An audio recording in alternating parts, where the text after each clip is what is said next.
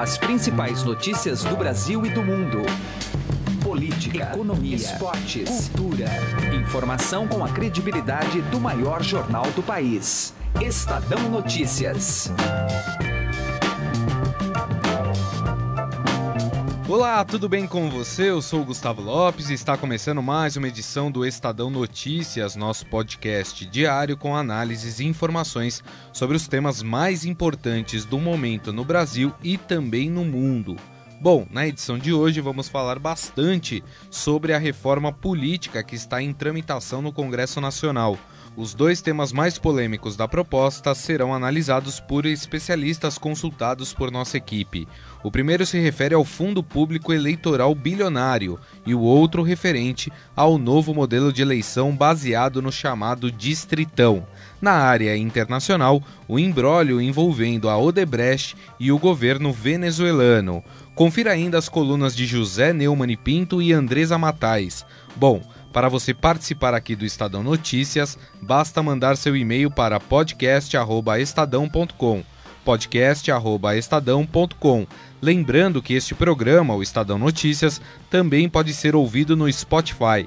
Para encontrá-lo e acompanhar todas as nossas publicações, basta acessar a plataforma e colocar o nome do podcast na busca. Estadão Notícias. Os amantes do jazz ganharam um evento especial, feito só para eles, em São Paulo, na Vila Madalena. Serão dois dias de shows gratuitos. Governo do Estado de São Paulo, Secretaria de Cultura e Stella Artois apresentam Jazz no Beco, com shows de Francisco Mella and the Crash Trio de Nova York e Tiago do Espírito Santo e Ricardo Hers. Dias 26 e 27 de agosto, no Beco do Batman. Para mais informações, acesse a página Jazz no Beco no Facebook. O Jazz no Beco conta com o patrocínio da Stella Artois e Jameson através do Programa de Ação Cultural da Secretaria de Cultura do Governo do Estado de São Paulo. Estadão Notícias. Política.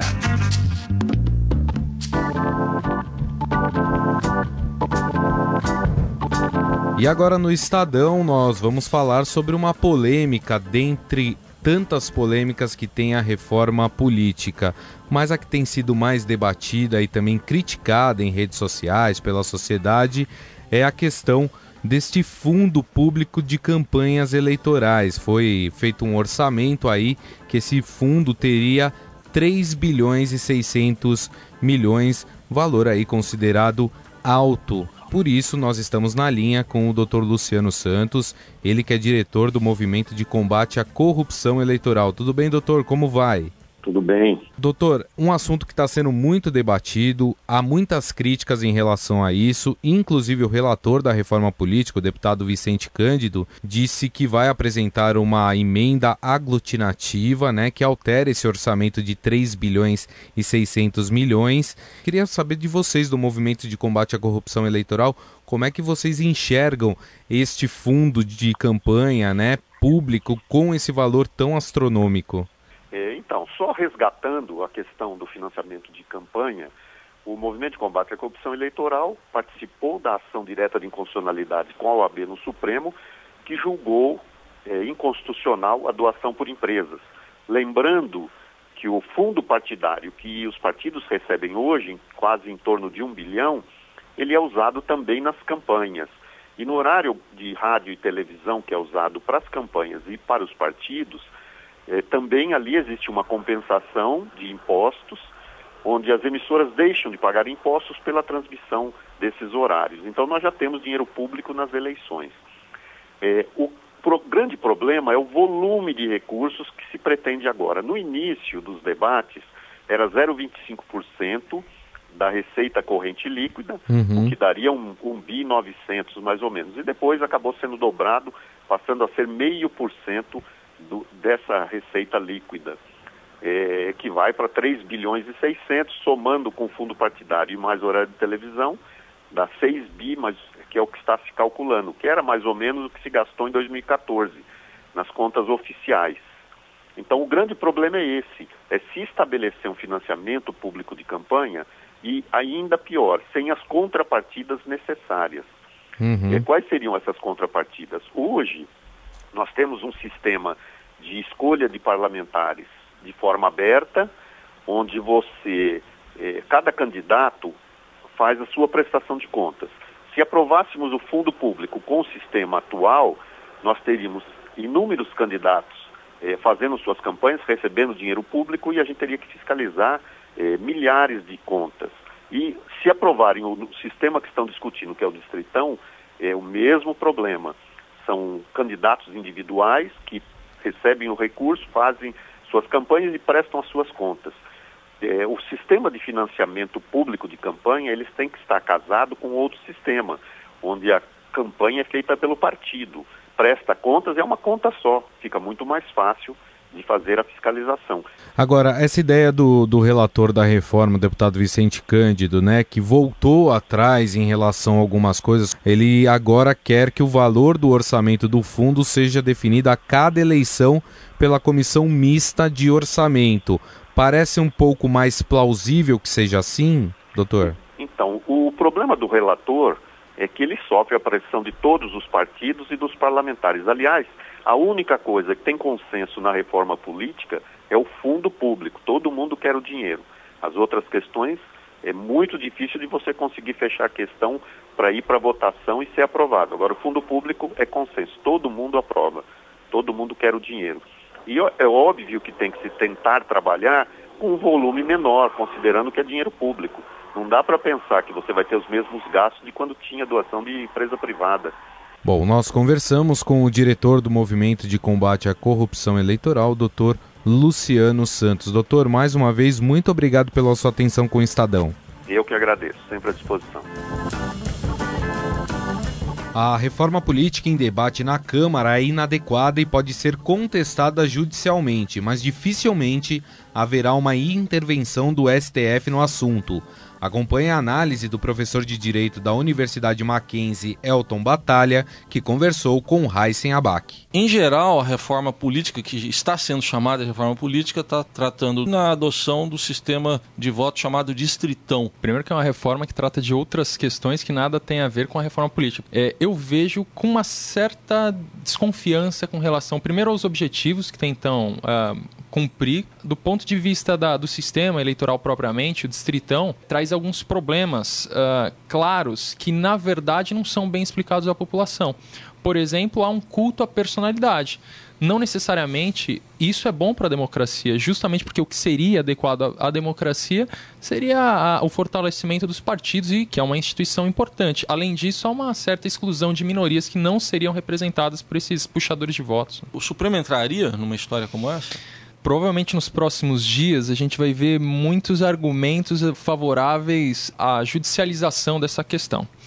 O fato é, embora seja compreensível essa tentativa de judicialização, eu tenho a impressão que não é cabível. Não é cabível juridicamente porque o Congresso está fazendo o papel dele uh, na, numa, num Estado com separação de poderes como o nosso, né, um Estado democrático, ou supostamente um Estado democrático de direito como o que a gente vive.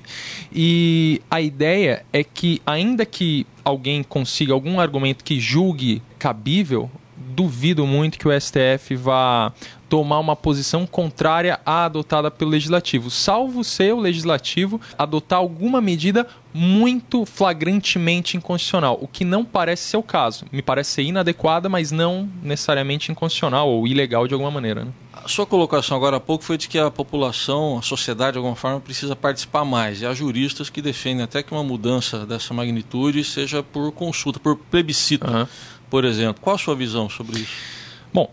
A ideia de plebiscito ou de outras formas de democracia direta hum, não é uma ideia ruim. O problema é o seguinte: quando esse tipo de situação se torna muito comum, porque de certa maneira, em contrassenso, acaba desvalorizando a importância das instituições representativas, como é o caso do Congresso Nacional eu tenho a impressão que o Congresso, embora não seja formado propriamente pelas pessoas ou que tenham características morais que a maior parte da população gostaria, talvez, é, ele tem legitimidade para estar tá lá. Foi eleito, estão lá e eles têm condições jurídicas para tomar essa decisão. Cabe à população pressionar, mas, sobretudo, pressionar para que esse tipo de discussão é, seja colocada de uma maneira mais clara para a população, o que até agora não tem ocorrido. Né? Estadão Notícias. Coluna do Estadão, com Andresa Matais.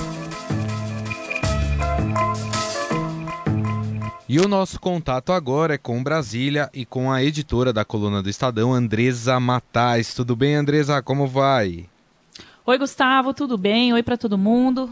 Bom, a coluna do Estadão trouxe há alguns dias aí a história de um juiz no Mato Grosso que recebeu um salário de nada mais, nada menos do que meio milhão de reais. E depois disso se descobriu que vários juízes receberam salários aí acima de 100 mil reais. Vem novidade por aí, Andressa, sobre os super salários? Se vai ter alguma medida aí para tentar barrar esses super salários? Olha, Gustavo, a partir dessas revelações, a presidente do STF, a ministra Carmen Lúcia, eh, se reuniu com o corregedor do Conselho Nacional de Justiça. Eh, e aí eles decidiram e, e devem anunciar hoje uma resolução é, para que os orçamentos dos tribunais de justiça é, sejam é, encaminhados para o CNJ é, online, para que o CNJ possa acompanhar é, o orçamento é, de uma forma rápida para saber onde que o dinheiro de cada TJ está sendo aplicado. Isso já é um avanço é, para que o CNJ, né, que é o órgão que fiscaliza aí o judiciário, não seja surpreendido é, com, com medidas como essa que, que a gente revelou, de um pagamento de meio milhão para um juiz, 400 mil reais para outro, é, e eles estavam usando o CNJ como pretexto, né, uma medida do CNJ como desculpa para pagar esses valores, e quando a gente revelou, o CNJ disse que não, que foi surpreendido e que não tinha dado aval para esses pagamentos de forma alguma. Então, essa vai ser uma resolução que eles vão fazer, já é um, uma resposta a essas é, informações. É, e uma outra coisa que o, o, ministro Falcão, que é o corregedor é, do CNJ, está tá pensando, é ele já tem um grupo de trabalho formado para discutir essa questão dos super salários no judiciário, que deve terminar o seu trabalho aí num prazo de 30 dias e esse grupo de trabalho vai é, é, é, formalizar, formatar, digamos assim, como que os TJs têm que informar nos seus sites é, os salários que estão sendo recebidos pelos juízes. Porque hoje cada TJ informa de um jeito. Então você que é cidadão quer acompanhar, você chega lá para ver o salário do juiz X e vai estar escrito assim: é, indenização é, 100 mil reais. Só que você não sabe indenização do quê, com base uhum. em quê que aquilo está sendo pago. Então eles querem é, fazer de uma forma que todo mundo fique bem ciente é, o que significa cada um dos pagamentos. Não pode mais ser genérico. Isso é uma medida que vai ser tomada mais para frente, mas também é um outro passo que está sendo dado para a transparência dessas informações, para ninguém mais se assuste, né, Gustavo? Porque não dá claro. mais para a gente é, ver juiz ganhando 500 mil reais. Agora esse dinheiro aí, vamos ver se ele vai ter que ser recebido ou não. É, o corregedor do CNJ está pedindo explicações para o TJ do Mato Grosso, eles vão ter que explicar. Se não explicarem direitinho, é, os juízes vão ter que devolver esse montante. Vamos ver se eles já não gastaram, né, Gustavo? É verdade. O que chama a atenção é que a justiça de um estado, né, que isso tem, tem acontecido. Talvez tenha que ter aí uma, uma apuração um pouco mais profunda em relação a isso, né, Andresa? É, pode ter ocorrido também em outros estados, e isso também suscitou uma discussão no Congresso, é, que vai debater aí de forma é, com urgência a questão dos supersalários. O Congresso quer definir o que é teto é, e o que é penduricalho para que não se use esses penduricalhos como auxílio moradia, auxílio doença, para aumentar o salário uhum. é, de uma forma disfarçada. Né? O salário é, do servidor público não pode ser maior é, do que o salário dos ministros do Supremo. Mas então se inventa esses penduricalhos, esses auxílios, para se conseguir elevar o valor. É, tem muito juiz aí é, recebendo, ou, ou membro do Ministério Público também, recebendo auxílio moradia de 4, 5 mil reais, tendo é, moradia própria. Uhum. Então, como é que você explica isso? Né, para as pessoas que estão tendo que pagar essa conta, é, que, que somos nós, os assalariados. E é muito pesado, não dá mais para pagar essa conta. O país está sufocado em dívidas é, para ter que pagar privilégios. Ninguém aguenta mais isso. Andresa Matais, editora da coluna do Estadão. Lembrando que além do jornal impresso, você pode acompanhar a coluna do Estadão pelo portal estadão.com.br e também pelas redes sociais, Facebook, Instagram, enfim. É isso mesmo. No, Twitter a gente está no arroba coluna do Estadão, então segue a gente que tem sempre informação fresquinha lá. Maravilha, então obrigado, viu, Andressa? Até amanhã. Tchau, Gustavo. Até amanhã. Estadão Notícias. Direto ao assunto. Com José Neumann e Pinto.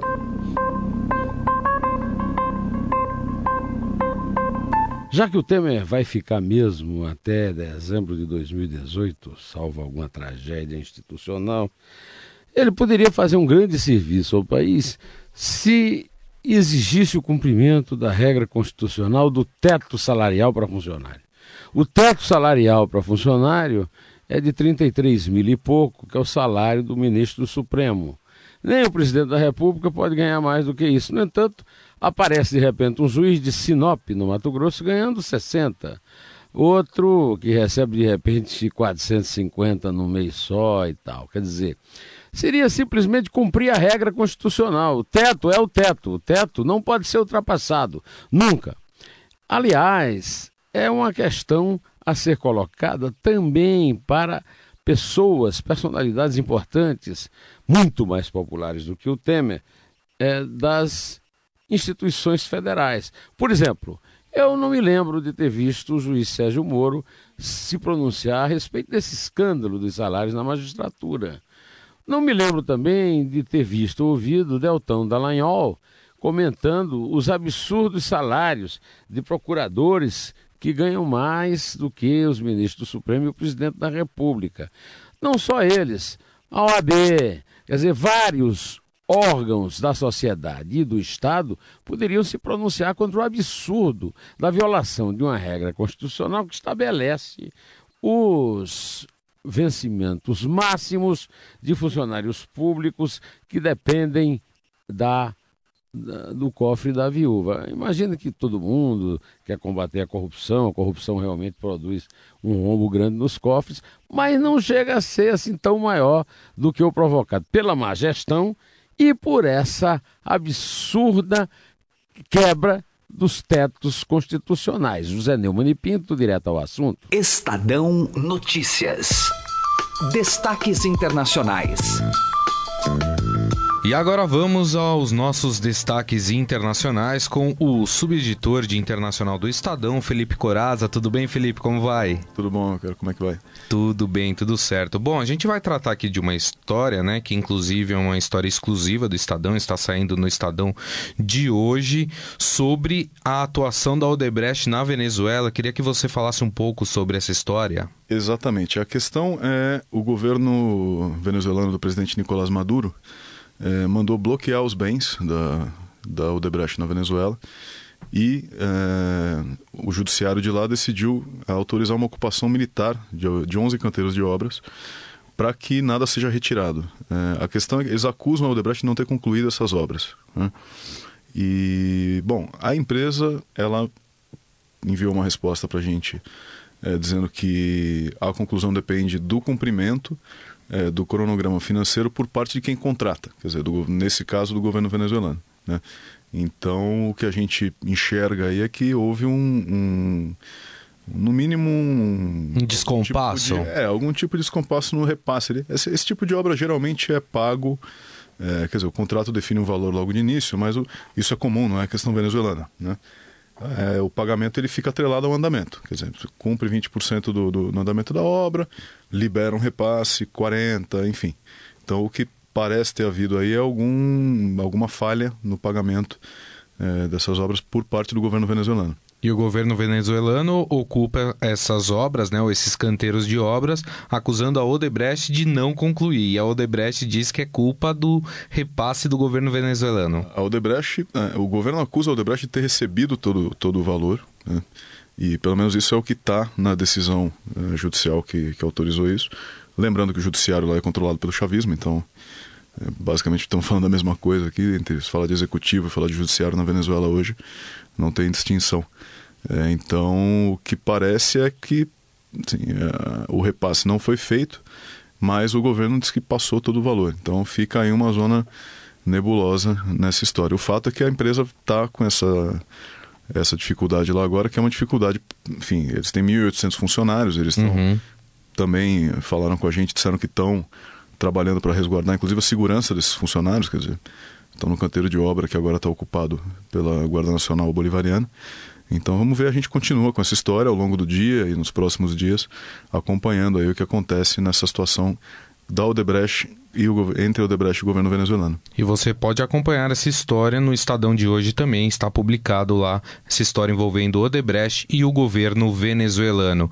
E o nosso bate-papo foi com o subeditor de internacional do Estadão, Felipe Coraza. Felipe Coraza, mais uma vez muito obrigado. Eu que agradeço, um abraço. O Estadão Notícias desta quinta-feira vai ficando por aqui. Contou com a apresentação minha, Gustavo Lopes, participação de Raíssen Abac e montagem de Nelson Volter. O diretor de jornalismo do Grupo Estado é João Fábio Caminoto. De segunda a sexta-feira, uma nova edição deste podcast é publicada. Saiba mais no blog Estadão Podcasts. Agora também estamos disponíveis no Spotify. E mande seu comentário e sugestão para o e-mail podcast@estadão.com podcast@estadão.com. Um abraço, uma boa quinta-feira e até mais. Estadão Notícias.